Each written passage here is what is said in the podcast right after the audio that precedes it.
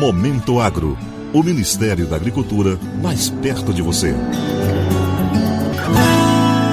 O Brasil hoje é o terceiro maior importador de azeite de oliva do mundo, atrás apenas dos Estados Unidos e da União Europeia. De acordo com dados do Conselho Oleícola Internacional, em 2020, o Brasil importou 104.179 toneladas de azeite de oliva e bagaço de oliva, 20% maior em relação ao ano anterior. Com o aumento no consumo, as ações de fiscalização do Ministério da Agricultura, Pecuária e Abastecimento vêm se intensificando para evitar a comercialização de produtos fraudados. As ações realizadas em conjunto com outros órgãos registraram quedas no nível de inconformidade desse tipo de produto nos últimos anos, resultado também de responsabilização dos comerciantes pela venda de azeite fraudados. Atualmente, o azeite de oliva é o segundo produto alimentar mais fraudado do mundo, atrás apenas do pescado. A fraude mais comum é a mistura de óleo de soja com corantes e aromatizantes artificiais. Também são encontrados casos de azeite de oliva refinado vendido como extra virgem.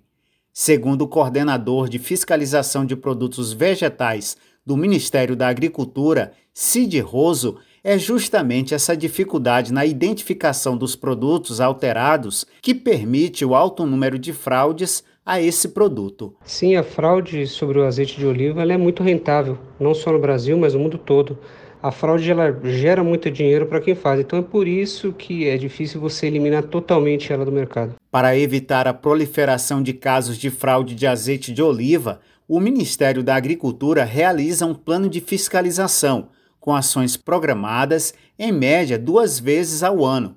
O acompanhamento pelos fiscais leva em consideração os níveis de consumo do azeite, a vulnerabilidade de produtos, o histórico de inconformidade das marcas. Em retrospectiva das ações de força-tarefa, o nível de inconformidade desse tipo de produto girava em torno de 20% e, após ações sucessivas de fiscalização, foi possível reduzir o índice para 1% em 2019.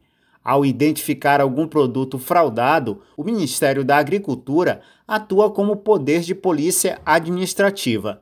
Os fiscais do Ministério determinam a apreensão dos produtos fora de conformidade, a suspensão da comercialização das marcas identificadas, a autuação e responsabilização do varejista e do envasador do produto, com aplicação de multa no valor de 540 mil reais, conforme o lote encontrado na ação de fiscalização.